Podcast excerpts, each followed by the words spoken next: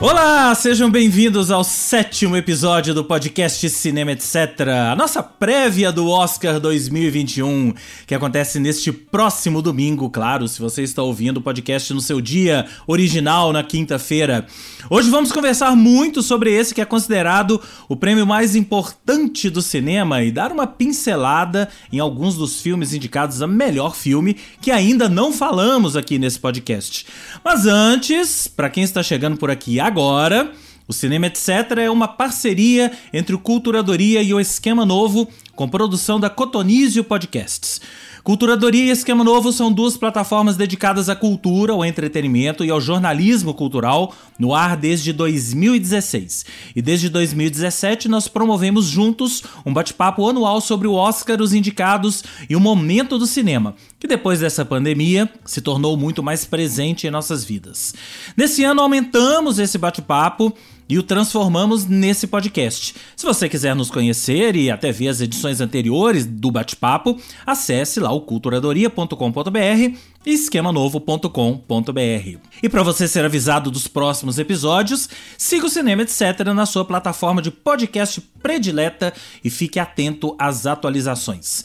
Além de mim, Rodrigo James, a escalação de hoje e de sempre deste Cinema Etc conta com Carol Braga. Oi! Gente, passou rápido, né? Chegou. O Oscar chegou. Pois é. Fernanda Ribeiro. Gente, oi! Passou muito rápido. Chega logo o Oscar 2022. Terence Machado. Lá vamos nós, vamos lá, tá quase. E o nosso convidado especial, Leonardo Costa, aluno de cinema do Centro Universitário UNA. Seja bem-vindo, Léo. Eu mesmo, tá, tá, tá, nossa senhora, agora tá perto mesmo. Agora é reta final.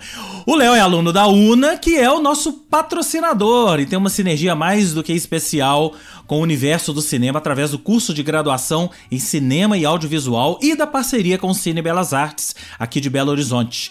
Essa parceria vai possibilitar o funcionamento do Belas por muito tempo, além de fazer uma comunhão com a própria comunidade acadêmica, já que o campus Liberdade, onde funciona o curso de cinema, fica ao lado do Belas Artes. Por enquanto, o Una Cine Belas Artes está em reforma, mas em breve, assim que as condições sanitárias permitirem, você vai poder conhecer as novas e reformadas instalações. Oscar 2021, o ápice da temporada de premiações do cinema, acontece neste domingo, a partir ali das 21 horas, com um pouquinho, com tapete vermelho um pouquinho antes, né, Fernanda?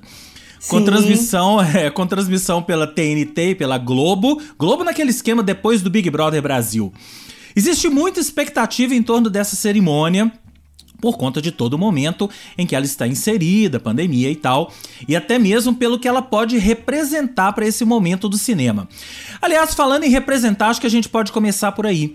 Para muita gente, o Oscar é o prêmio mais importante do cinema. Mas o que, que vocês acham? Essa palavrinha importante significa o que para vocês? Para mim significa entretenimento. Eu acho que o Oscar não é o prêmio mais importante do cinema.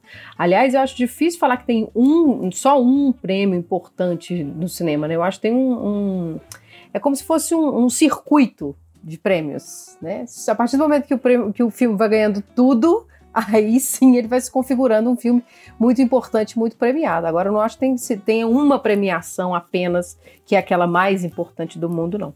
Mas eu acho que é a mais importante. Em, em termos de, de cinema, de entretenimento, pode não premiar os melhores.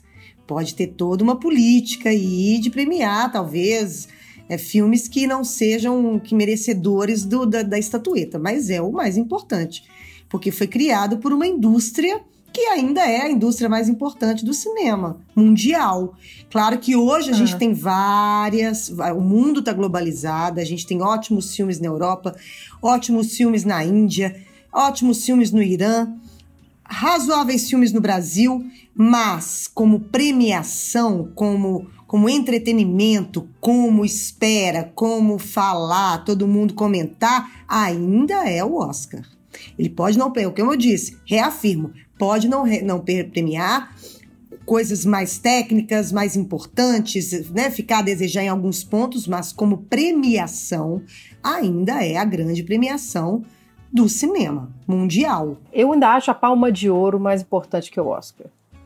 Eu acho o Oscar mais midiático, mas importante eu acho a Palma de Ouro. Eu vou nesse nessa toada também. Eu, eu tenho uma opinião sobre premiações que é sempre aquela história que eu acho que eu falei aqui em algum dos episódios. É, eu não consigo enxergar a arte como uma competição. Então, se você. é, não significa que o prêmio, o Oscar de melhor filme, é o melhor filme do ano, ou a própria Palma de Ouro de Cannes, ou Urso de Ouro, em outros festivais, e por aí vai. Eu acho que cada um tem ali o seu recorte de filmes interessantes. Tanto que, assim, são muitos os casos de filmes. Muitos, assim, acho que até muito mais casos de filmes que nunca foram premiados em nada e se tornaram grandes clássicos do cinema. A gente pode até falar daqui a pouquinho sobre alguns deles.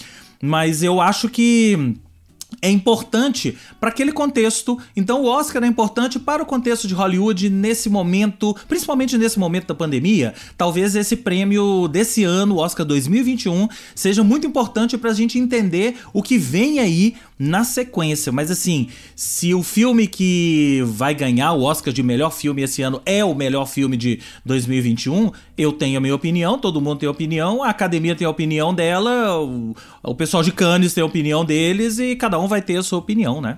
O de Veneza teve a opinião deles. Também teve. Só pra é, fazer. que é a mesma, né? É, parece.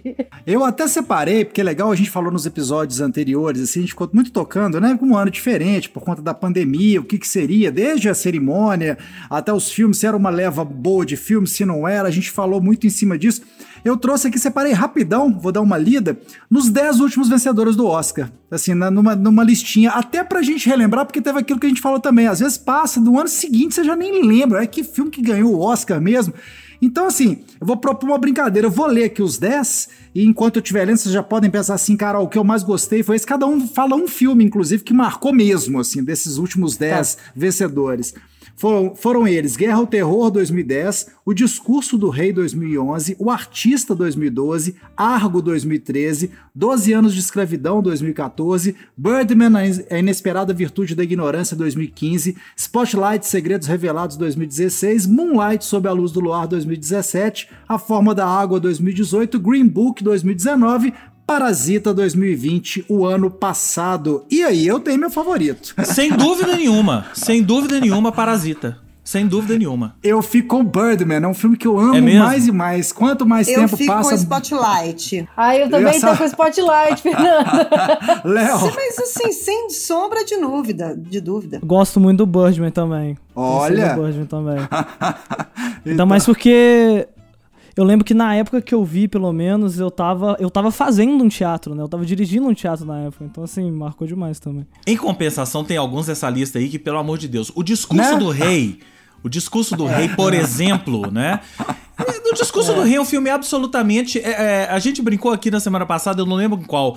se- É bem sessão da tarde, né? O discurso do rei, pra mim, hoje é um filme bem sessão da tarde. E cá entre nós, a série The Crown é muito melhor do que o discurso do rei. Se a gente ficar só na Nossa, comparação muito aí de, de, É, de é. realezas, não é? É verdade. É. É. É, e assim, é legal porque a gente olha pra trás e também descola um pouco desse efeito, acho que pandemia, assim, pra ver assim, ah, será que é a pandemia mesmo que provocou? Porque nós temos bons filmes esse ano, assim, né? Falamos de vários deles, tem- temos filmes tocantes. É, e eu acho que é cíclico, né, Terence? Assim, você olhando, a- na hora que você pega o bloco, assim, dos 10 filmes, você vê nitidamente, assim, tem anos que eu acho É. que, que, que foram É. mais interessantes do que outros, né? Você vê, É.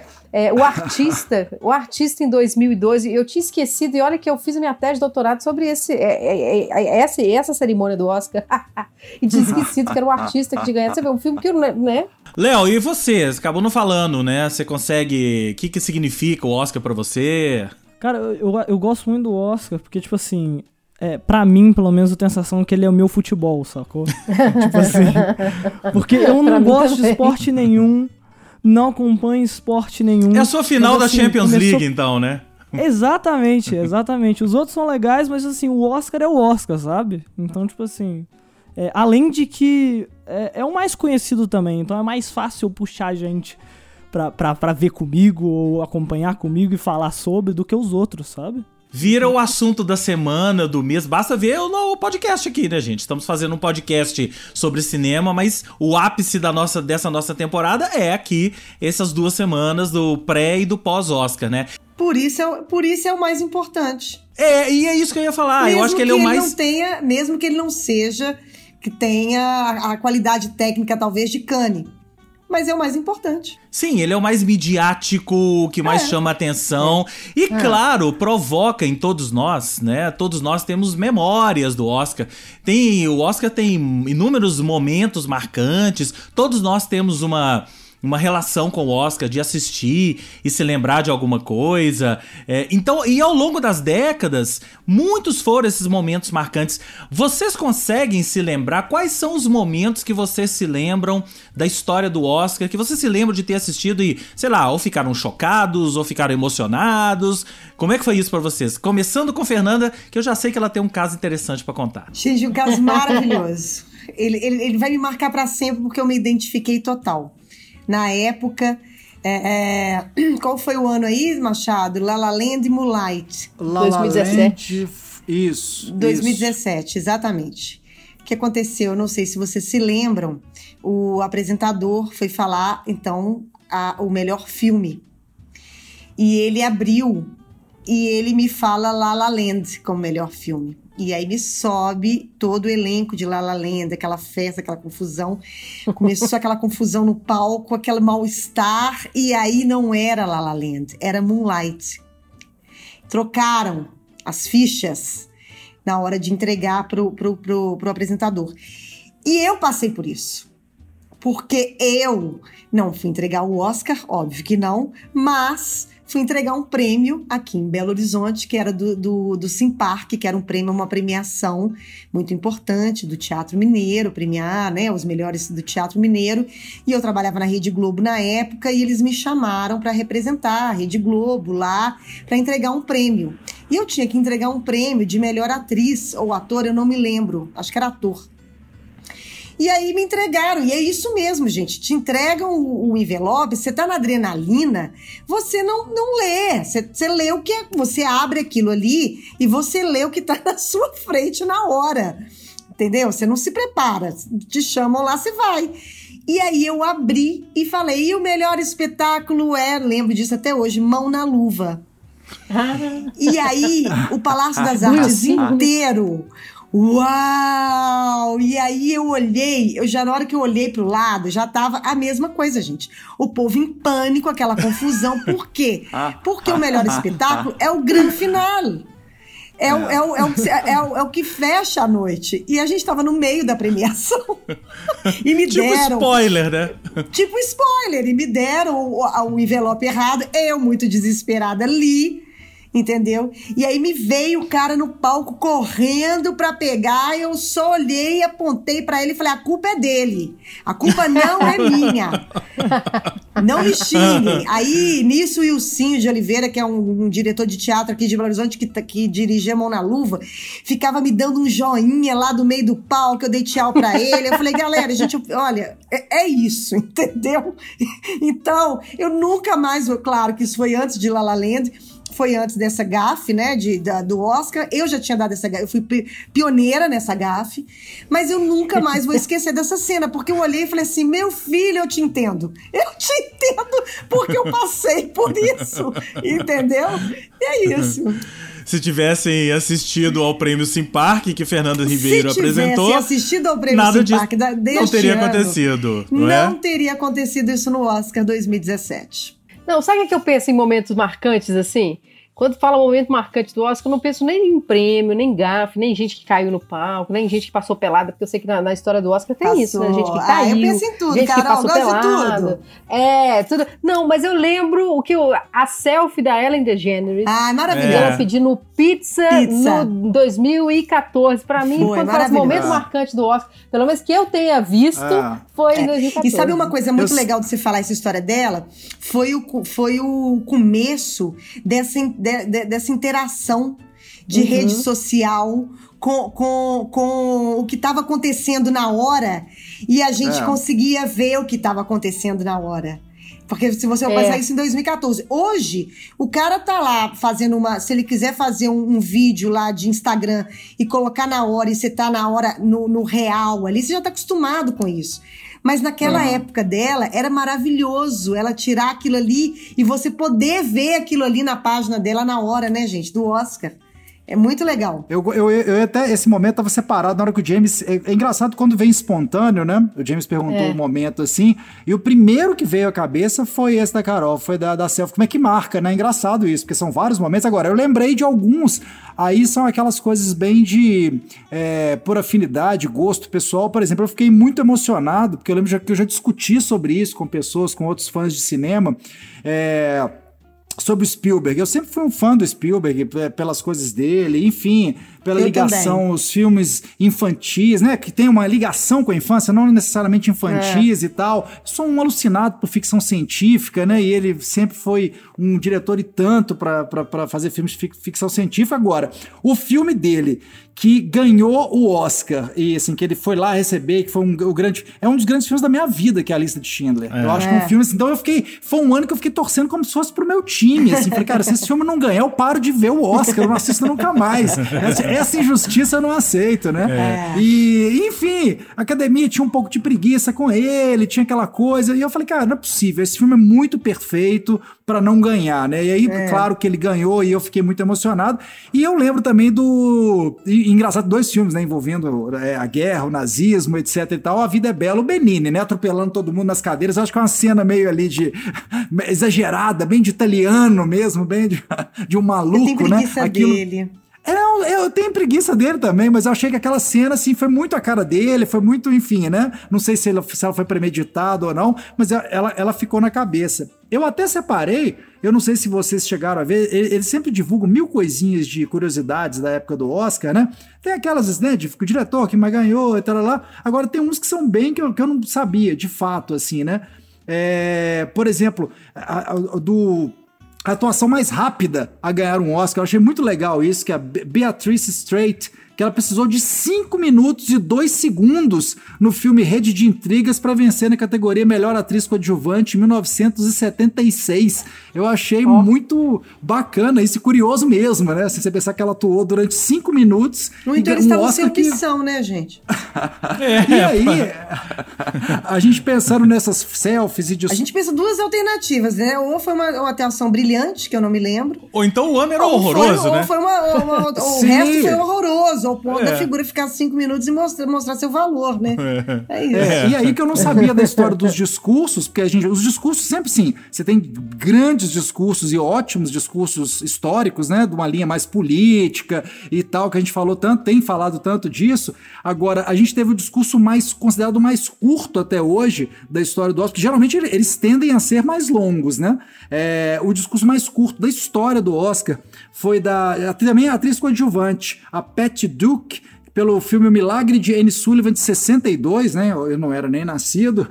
É, Ela tipo, e chegou ela, e falou obrigado, né? é, ela só falou obrigada. Eu não sabia dessa história. Ela falou assim, obrigado e tipo assim, tchau e benção, né? Nem o tchau e benção rolou. Tipo, E- obrigado, obrigado que eu tô atrasado pro jantar, né? Não, ou Exato. tipo assim, gente, eu não esperava ganhar, não fiz, não fiz um discurso. Então, É. tipo assim. É. Valeu se aí, falasse, galera. se falasse isso aí, já era muito melhor do que o obrigado. né? É, é, que já era, enfim. E aí o mais longo, que justificou, inclusive, aquela, o Oscar, a, Academia musiquinha. adotar para as premiações, a, a musiquinha pra tipo, galera, ó, deu linha, vamos, vamos embora e tal, que foi a, a partir da, do, do Greer, Greer Gerson, que ficou muito emocionado com a vitória lá de, de, por melhor atriz em Rosa de Esperança de 1942. Ela ficou agradecendo por quase seis minutos.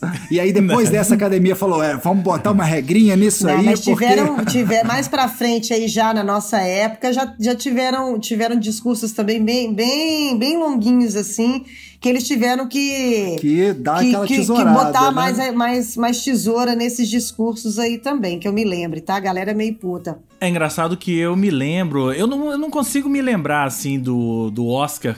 É, é, eu acho que é um pouco questão até de memória, né? Dizem que quando, quanto mais velho você vai ficando, você vai se lembrando menos das coisas mais recentes e mais das coisas do passado. Então a minha memória do Oscar são coisas ali da década de 80 para 90, vai. Então eu consigo. Os momentos que eu me lembro são dois, principalmente. O discurso do Cuba Gooding Jr., quando ele ganhou o Oscar Ah, de melhor ator coadjuvante. Eu me lembro muito daquele discurso. Maravilhoso. E Jack Palance fazendo. poli- é, como é que chama? É, eu ia falar polichinelo, mas não é polichinelo. É, flexões no palco, com uma mão. sim. né, Jack Palance, ao, sei lá, setenta e tantos anos. É, como quem diz assim, eu ainda sou um ator jovem e tenho muito pra dar. Olha aqui, tô aqui fazendo flexão no palco e foi ovacionado. Me lembro muito desses dois momentos. Não me lembro assim de, claro, o momento do Moonlight La La Land, eu acho que é o momento mais icônico talvez da história do Oscar, porque foi uma senhora de uma gafe, não, tão grande. Não foi mais icônico do Oscar. Não tão Oscar grande tiver- quanto a da Fernanda, Já, Oscar né? tiveram vários, vários, vários momentos icônicos, gente. O- o- Ah, eu acho que o- foi. A maior Imagina gafe é o, o- é o momento mais chocante. Pra mim, o Não, momento mais gafe, chocante. tudo bem, É erro, É, momento gafe icônico, chocante, é. eu acho que é o momento mais, mais chocante de erro é, da história do Oscar. Nunca tinha Marlon acontecido Brando não nada foi, desse tipo. não foi receber o Oscar por, por É, sim. o poderoso chefão em 73 mandou uma Índia. Mandou uma Imagina, tem coisa mais chocante que isso, gente. O cara ganhou um Exatamente. poderoso chefão. É. E falou, galera, e fora que por super politizado, galera, que ó, mandaram agradecer, mandou agradecer, mas ele Uhum. quer chamar atenção pros índios aí que estão sendo massacrados. Imagina, é. que coisa Aí, mais ó, chocante é que um- isso. Não é nem um discurso político, né? É uma. É uma como é que É. fala? Uma ação política, né? Uma ação É, política. total, cara. Poderoso chefão, imagina. Não, o meu, o meu caso é meio diferente, né? Porque eu acho que o que marcou muito foi o Oscar do ano passado, porque eu acho que foi um dos que eu mais acompanhei. É, assim, principalmente que eu vi todos os filmes, coisa que, assim, era difícil de acontecer. E eu lembro também, cara, um negócio que eu lembro muito bem era, tipo, o Eminem cantando depois de sei lá quantos anos que ele tinha ganhado é, a melhor música original. E, e também o, discurso Joaquim Phoenix, porque assim, eu, eu É. sou fãzão Ah, é maravilhoso também. Joaquim Foi Phoenix. lindo, Eu é. tenho um pouco de Foi. preguiça E, dele, tipo, mas ele é maravilhoso. Eu tava, eu tava. eu tava, tipo, torcendo desde o início pra isso acontecer. E, tipo assim, na hora que acontece, ele vai, ele pega o troféu, bota o troféu no chão, a galera batendo palma e ele falando pra galera parar de bater. Eu fiquei tipo, cara, o que tá acontecendo? Chato, Muito né, estranho. gente? Chato. É. Mas ele é brilhante, Mas é porque ele é meio- chato, ele é mala. Ah, Ele é tipo assim. Eu, eu tenho a impressão que ele é muito tímido, entendeu? Não Entendi. sei se é isso, pelo menos a impressão que eu Pode tenho. ser. Tem duas, du- duas outras coisas é, dessas curiosidades, que aí é sobre. A gente fala tanto né, do Oscar ser, um, é, ser um- uma premiação com foco maior, uma premiação norte-americana, e por isso, com os olhares sempre mais voltados para os filmes norte-americanos e produções lá, de lá, né? Então, assim, eu acho que vale a pena só citar que filme internacional, é, dois filmes foram é, que tiveram ah, mais indicações foram o Tigre, Tigre e o Dragão por em 2000 e, e- e foram dois recentes, né? Que a gente pensa, o Ti- Tigre e Dragão de 2000 e o Roma em 2018. E os, os com mais vitórias foram é, Fanny Alexander, né? Que é uma produção sueco-franca-alemã e o Tigre e o Dragão de 2000, cada um com quatro estatuetas. É lembra, legal pra gente pontuar também, lembrar disso. Carol lembrou aqui de Lady Gaga também, né, Carol? Ah, eu amei, gente. Aquilo ali é aquela cena que você levanta do sofá e bate palma É, a pé. foi, foi maravilhosa. Ah, foi lindo, Lady Gaga Foi. cantando com Bradley Cooper. Aquilo ali, já Foi. aposto que, tem que fica aqui Aham. no play ali, ó, no loop no, no É, YouTube hoje foi em dia. mesmo.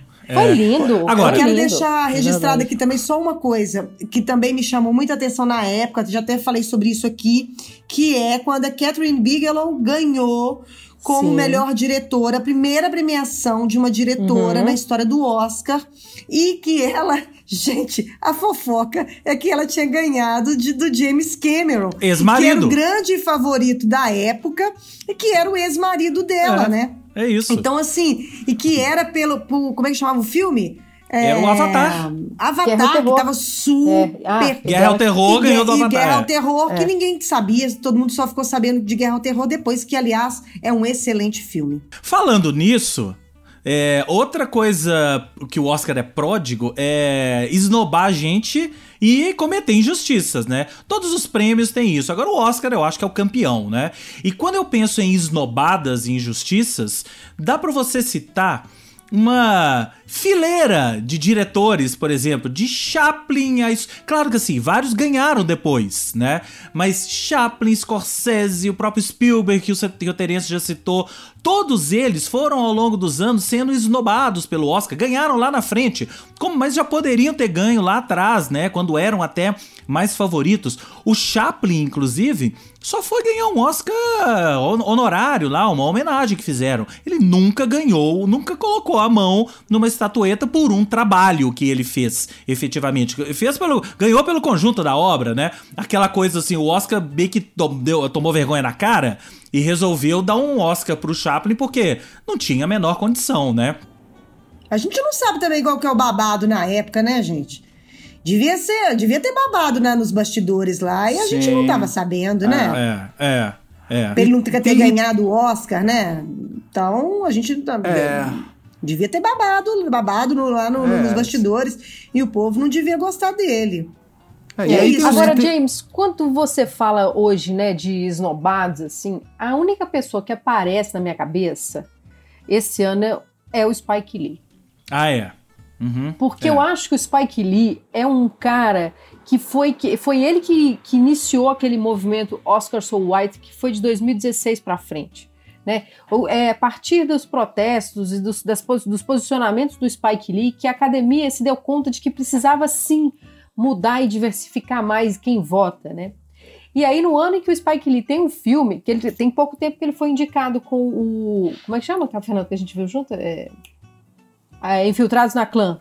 Isso. Mas esse ano tinha também um filme e aí Spike Lee aparece só com uma categoria indicação de melhor trilha sonora. Eu acho que esse ano, quando também você fala em eu não consigo lamentável pensar também. em outra pessoa no seu Spike Lee. É, a gente pensa também no Leonardo DiCaprio. Ah, não. É, ah, não Leonardo DiCaprio é o campeão, né? gente, ainda bem que ele ganhou em 2016. Eu vibrei é. tanto Assisti o regresso para prestigiar. Mas assim, gente. É a Meryl Streep ao contrário. é, você sabe que eu achei aqui na, na super interessante.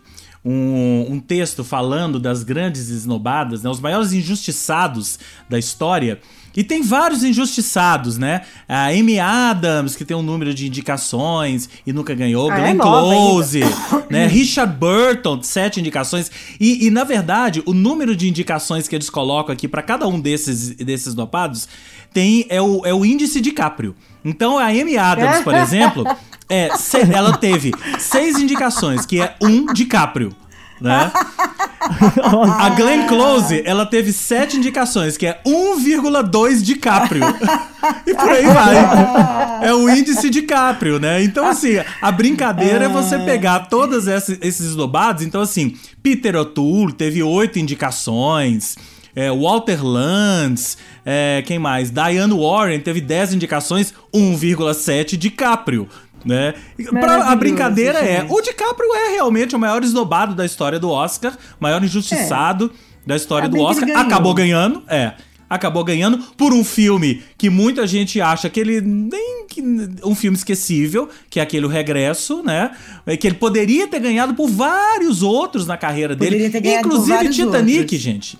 Inclusive Titanic, é. eu não sei se você não, se Titanic lembra. Titanic não. Titanic, ele, não. Titanic ganhou absolutamente tudo, menos o Oscar de melhor ator pro DiCaprio. Isso é até sacanagem, não, mas eu não acho, né? Eu não, engraçado, eu é. não acho que ele devia ter ganhado por Titanic. Eu acho Depois que ele, ele ali, fez coisas melhores, Ele não é faz um papel brilhante ali, gente. Não faz. Mas depois ele fez muitos filmes bons e eu acho ele muito bom, eu sou muito fã dele. É, o Titanic, na verdade, eu, eu colocaria naquela, naquele pacote exageros do Oscar, que já é nem esnobar. São os filmes que o Oscar super valorizou, né? Eu acho que o, o filme que ele mais super valorizou foi O Senhor dos Anéis que eu uhum. esqueci qual, qual da, da, da, série lá, que foi o filme, é o foi o único que, o que, ganhou, né? Todos os filmes uh, que concorreu, né? Que foram 11, se eu não me engano. É. é então, assim, eu não acho aquele filme isso, isso tudo, definitivamente, né? Não é possível que não dava para diluir mais essas, essas, premiações.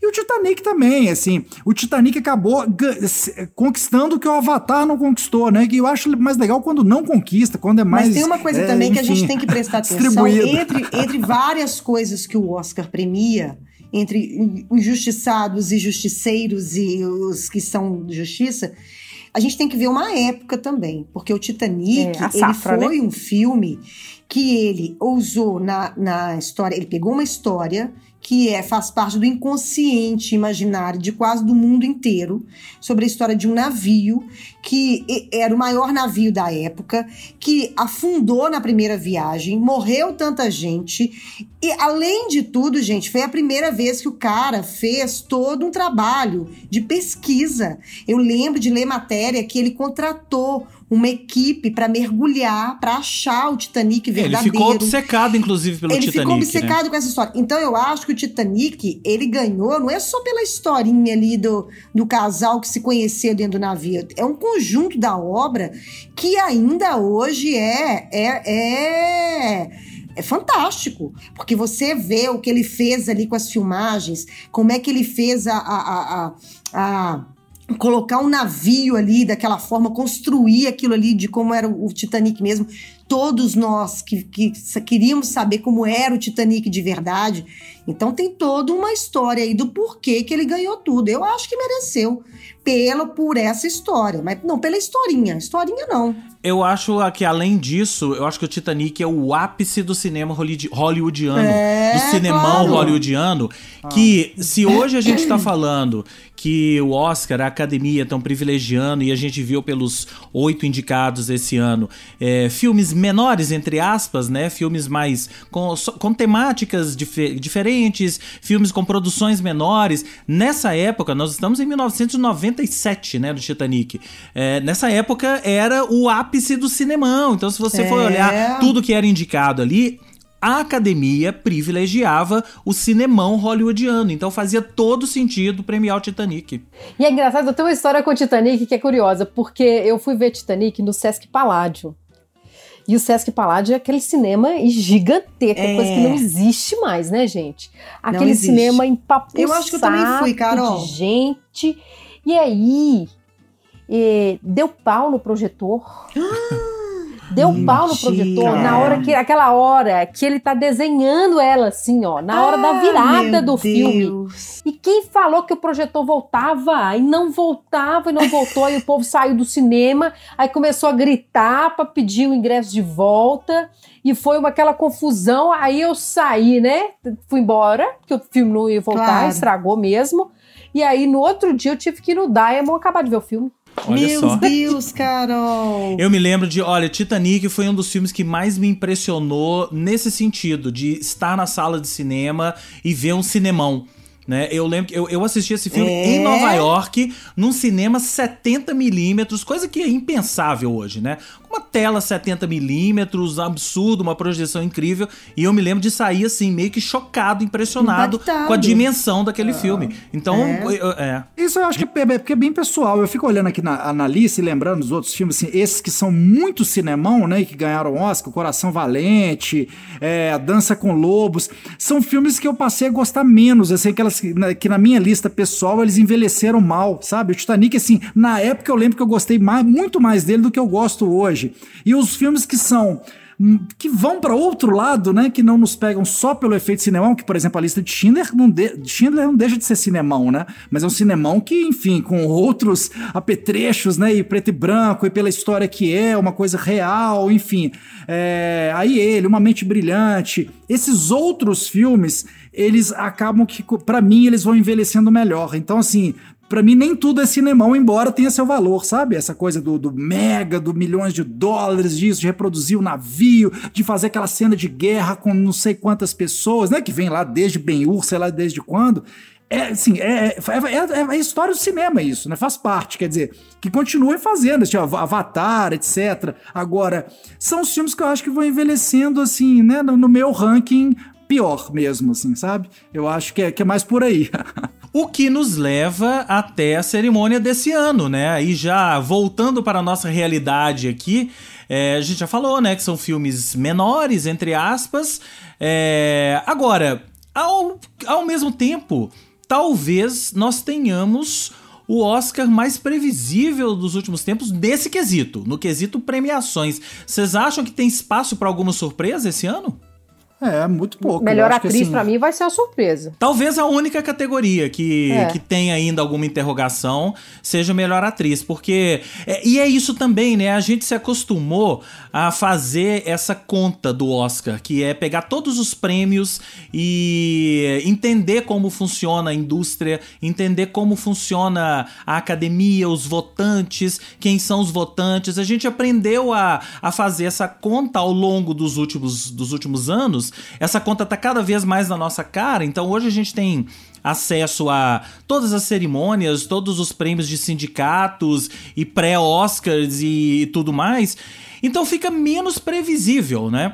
Dizem que, dizem não, é é uma, um fato é é, a categoria de melhor filme é a categoria sempre mais imprevisível. Porque eu já contei isso aqui. Quem vota na categoria de melhor filme é todo mundo. To- o- o- os votantes da categoria de melhor ator, da categoria, da categoria de melhor diretor, melhor atriz, né? Cada um vota no, no seu par. Melhor, os atores votam nos melhores atores e por aí vai.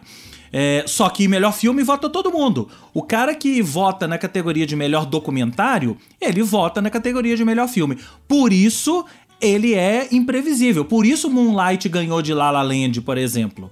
Né, que todo mundo achava que La La Land, mesmo no ano passado, que Parasita ganhou, Parasita não era o favorito, não sei se vocês Não lembram. era. O fa- favorito era 1917, existia uma chance pra Parasita, mas ele não era o favorito. Os prêmios ali se dividiram antes e tal.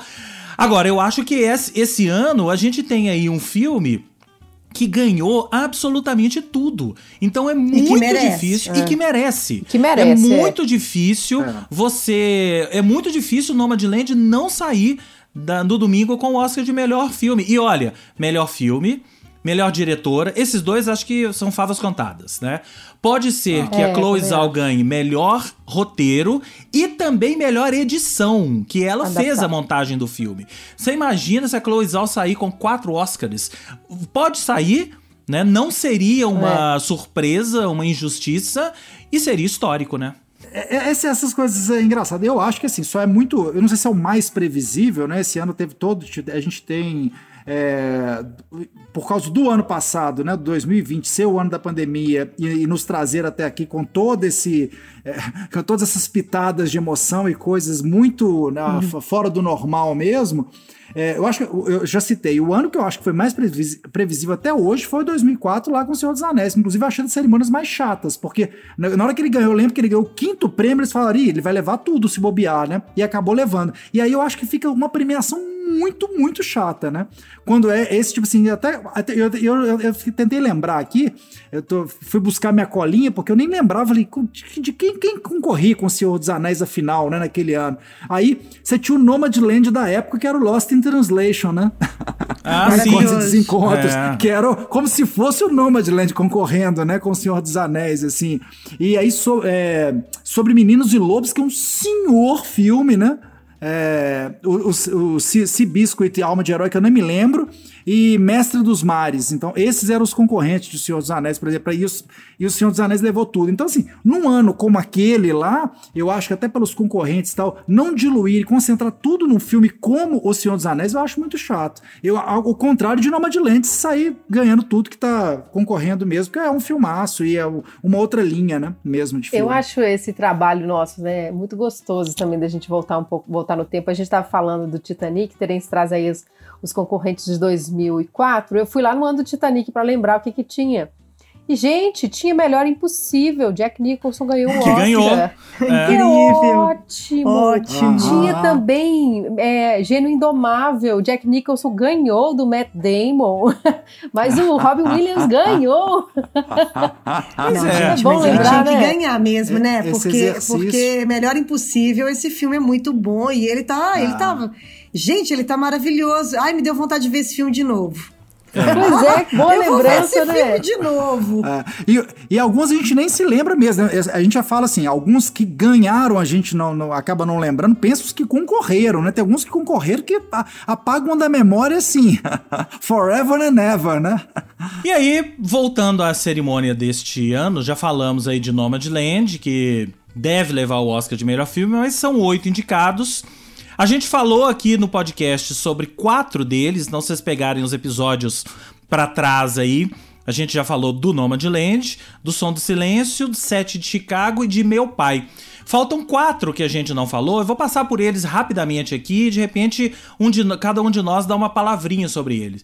Primeiro, Bela Vingança. Vamos falar de Bela Vingança, que é um filme escrito e dirigido pela Emerald Fennell. É, a sinopse dele.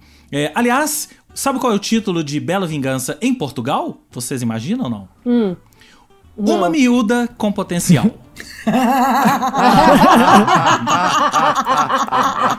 Durmam com essa. Durmam com essa. Não, por favor, não, meu Deus, não. Durmam com essa.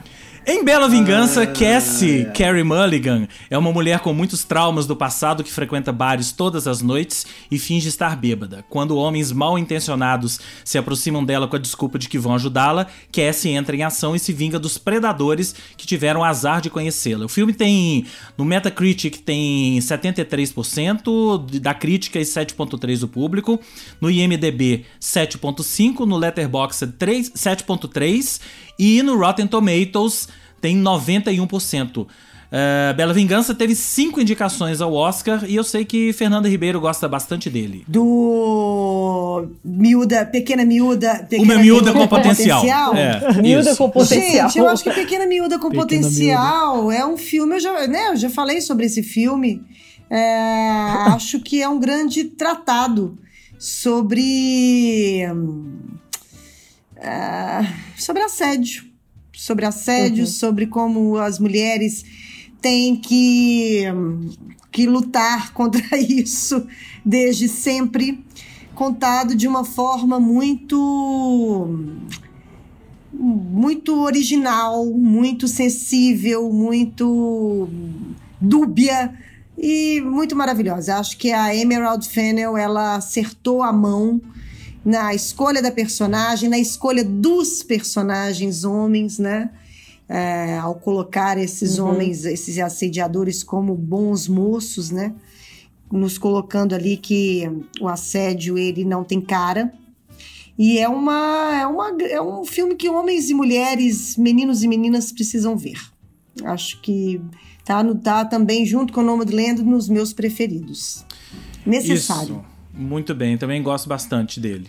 Assino embaixo. É, eu acho que ele, inclusive, eu tava tentando lembrar, eu acho que filmes com, esse, com essa temática, ele engrossa o caldo, né? Que o outro filme que me chamou muita atenção, e acho que a Judy Foster ganhou, foi o Acusados, né? 1988, que também passa, enfim, que é uma outra linha, mas passa pelo mesmo problema, a mesma história, né? É, do, do- de- dessa história de, de como, como as mulheres é, tem que, que lutar mesmo, né? Pra virar essa chave. E, e- e a gente pensando no mundo de 1988 pra cá, que é mais maluco ainda, né? Do, do, do que mudou, mas ao mesmo tempo do que continua, é, assim, essa agressão, né? É, o machismo, a agressão às mulheres. O, tem coisas que não mudam, né? Que são mais Não, faladas, as mudaram, pessoas né, chamam gente? atenção, mas assim, de fato, eu fico pensando assim, de Judy Foster até agora, o que, o que de fato mudou, né? Enfim. Mudou a lei, né? Mudou É. as mulheres é, O botarem mais a grito, boca né? no trombone. Contra, Mas o grito assim, contrário. a relação ali, homem-mulher ali, não mudou, não. É, não Muita mudou coisa não. e acho que ainda vai demorar um pouco pra Vai. gente chegar em algum ponto, né? Vai. Outro filme indicado ao Oscar esse ano que a gente não falou é Minari, que eu sei que é um dos favoritos de Terence Machado. Direção de Lee Isaac Chung, elenco Steven Yeun, Yeri Han e Alan Kim. Minari se passa nos anos 80. David Alan Kim é um menino coreano-americano de 7 anos de idade que se depara com um novo ambiente e um modo de vida diferente quando seu pai, Jacob, que é o Steven Yeun, muda sua família da costa oeste para a zona rural do Arkansas. Entediado com a nova rotina, David só começa a se adaptar com a chegada de sua avó. Enquanto isso, Jacob, decidido a criar uma fazenda em solo inexplorado, arrisca suas finanças, seu casamento e a estabilidade da família. A crítica amou Minari. Metacritic 89, Público 8.2, o IMDB 7.6, Letterboxd 4.2 e no Rotten Tomatoes ele tem 98% de aprovação. Minari teve seis indicações ao Oscar e Terence Machado não ficaria insatisfeito se ele levasse o Oscar, certo? certo, é. Eu, eu acho é, o Nomadland ainda me tocou mais, mas é isso, assim, é um filme que eu gostei é, ele, ele me surpreendeu, porque eu fui, foi dessa leva de filmes, a gente começa a ver né, essa série do Oscar, ou essa série de filmes em função das premiações, e alguns você acaba criando expectativa maior ou menor, e o Minari eu fui naquela assim, ah, vamos ver qual é, né? Assim, quero ver o que, que essa família coreana foi aprontar no Arkansas, como é que esse, é, é, é, como é que esse filme vai se desenrolar, né? Se vai se desenvolver. E, e, e, terminou o filme, foi um filme que, que eu achei muito bacana, assim. É, ele, ele, me, ele, ele causa um impacto que eu fico pensando, assim, na história desse tipo de, de vida, né? Que a, a pessoa, além de ser imigrante, já tá num outro país, quer dizer, os caras vão cair, sai da Coreia, vão pra Califórnia, aí de repente ele muda de estilo dentro de um país, assim, radicalmente, resolve ser camponês nos Estados Unidos.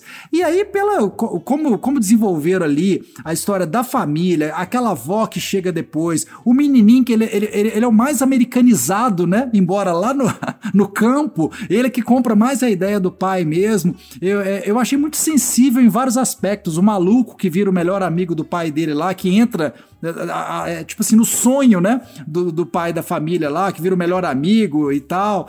É, eu, eu acho ele sensível em vários pontos. Não sei se esse filme também, que lá depois vai envelhecer bem, né? Assim, na, na, tende a. Eu acho que esses filmes que são muito humanos, que, né, que trazem realmente, que não. Como diz, não tem nenhum efeito especial, não tem nada de uau, de técnica de cinema, como 1917 e vários outros aí que nós citamos eu acho que, que, que, é, que é um filme que sempre vai cair bem, assim, né? Que é, o, é a vida como ela é, assim, né? Para alguns, né? Ainda bem que a gente não sofreu aquilo tudo, porque, ô família, para não dar spoiler, que, que dureza, viu? É. E aí, concorda, Carol? Não, eu concordo. Eu acho muito delicado, assim. É, é, é, um filme muito cheio de sutilezas, assim, e que a interpretação. Eu adoro filme que que eu acho que o ponto forte está na, tá na atuação. E eu acho que Minari é um desses filmes, assim. A troca daquela senhora uhum. com aquele menino, com uma diferença de geração tão grande, e eles conseguirem emocionar a gente da forma que eles emocionam, eu gosto muito. E aí, Léo?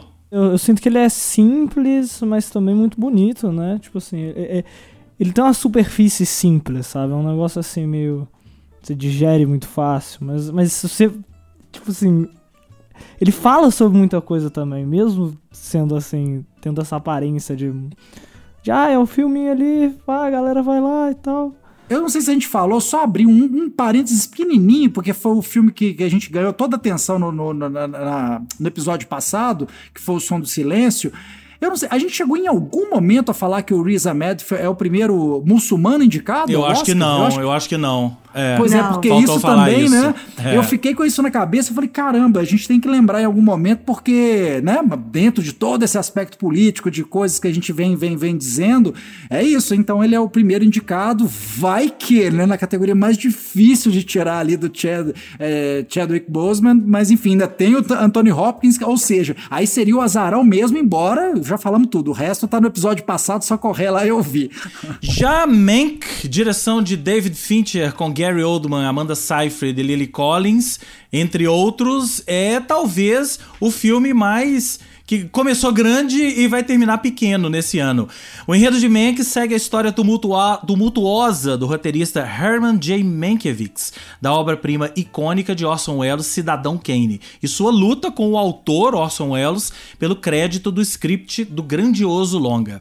Metacritic 79, público 6.3, IMDb 7.0, Letterboxd 3.4 Rotten Tomatoes 83%, foi o campeão de indicações esse ano ao Oscar com 10 indicações e ao meu ver vai sair sem nenhuma. Acho que não ao vai ganhar também. nada. Mank é um filme que ele se tornou, ele ficou muito polêmico, a crítica se dividiu, porque essa história aí que eu li aqui na, na sinopse é uma história que Muita gente considera que é verdadeira, muita gente fala que é falsa, né? Não existem registros, na verdade. O registro é que o, que o Orson Welles que escreveu o Cidadão Kane, e não tem esse registro que foi o Mankiewicz que fez o, o roteiro. Então, assim, é baseado numa crítica, no, no, num texto da crítica Pauline Kael, que pede para que se dê voz ao Mankiewicz, para que se faça justiça. Enfim...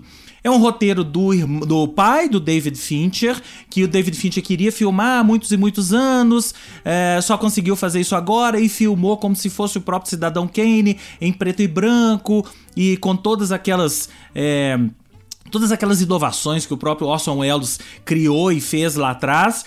É, mas eu acho que é um filme. É, é, o único filme esse ano, ao lado do Sete de Chicago, que é o, é o cinemão, que pode ser considerado cinemão. É, mas eu acho que ainda assim, um filme que é hollywoodiano, fala sobre Hollywood, ele peca exatamente por isso tudo que eu falei. De, ele peca em vários momentos é, por ser é, por ser baseado numa história que muita gente diz que não aconteceu e ele quer empurrar essa história. Eu acho que foi um, um dos grandes motivos pelo qual a crítica meio que torceu o nariz para ele. Diga, Léo. Patati patatá, bilhão aqui, bilhão ali, pó, não deu certo. eu, sinto, eu sinto que não o maior certo. mérito desse filme é, tipo, sei lá, é a homenagem que ele faz ao Cidadão Kane, tipo, mas, sei lá, não sinto nada além disso, sabe? Ah, eu sinto, gente. Eu acho que é, quando eu vi Mank, claro que não, eu achei um filme arrastado, é um filme difícil de ver, ele não foi fácil de ver. Mas sabe quando você vai procurando um negócio pra você gostar dentro do filme? Fala, não, preciso gostar de alguma coisa que eu vou achar. E aí eu achei.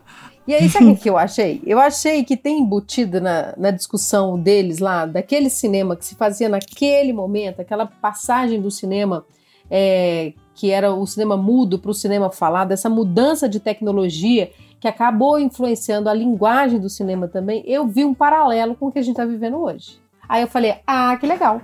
Ô, Carol, não, mas deixa eu te falar, o filme, ele tem várias coisas ali muito legais. Tem o paralelo Essa político passagem, também, né? Inclusive, é, tem várias coisas legais ali. A única coisa que eu já falei isso em outras edições é que o roteiro não deu certo.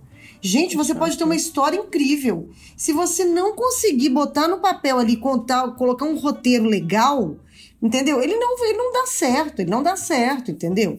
Homenageou lá o pai dele e tudo e tal, com todo respeito aí ao, ao David Fincher pai, mas assim, não foi. Não, foi, não deu, né? Sabe? Não ornou, não né? Não, deu, não ornou. Não ornou. É. Não ornou, é. entendeu? É isso. é Bom, finalmente, Judas e o Messias Negro, direção de Shaka King, com Daniel Kaluuya, Lakeith Stanfield e Jesse Plemons. Conta a história da ascensão e queda de Fred Hampton, personagem do Daniel Kaluuya, ativista dos direitos dos negros, revolucionário líder do Partido dos Panteras Negras, em Chicago. Um jovem proeminente na política, ele atrai a atenção do FBI, que com a ajuda de William O'Neill, personagem de Lakeith Stanfield, acaba infiltrando nos Panteras Negras e causando o assassinato de Hampton.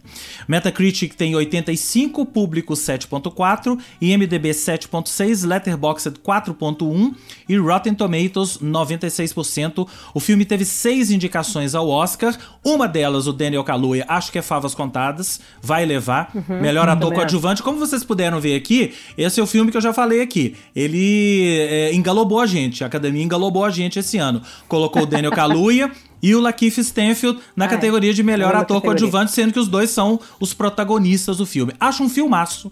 Acho um filmaço. Eu gosto muito de filmes sobre essa época. Essa época dos direitos civis americanos, histórias dos Panteras Negras, tem um paralelo ali com, Não, com o set de Chicago, né? Que é mais ou menos a mesma época, personagens em comum, inclusive.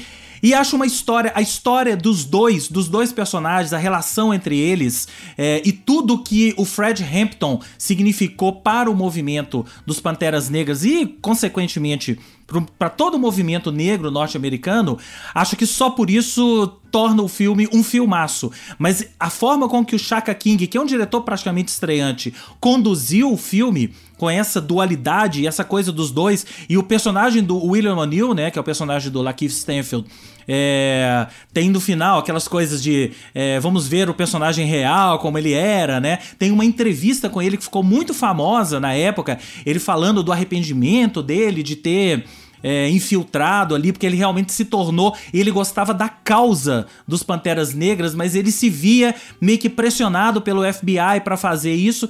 Então é um personagem até de certa forma mais interessante do que o próprio Fred Hampton.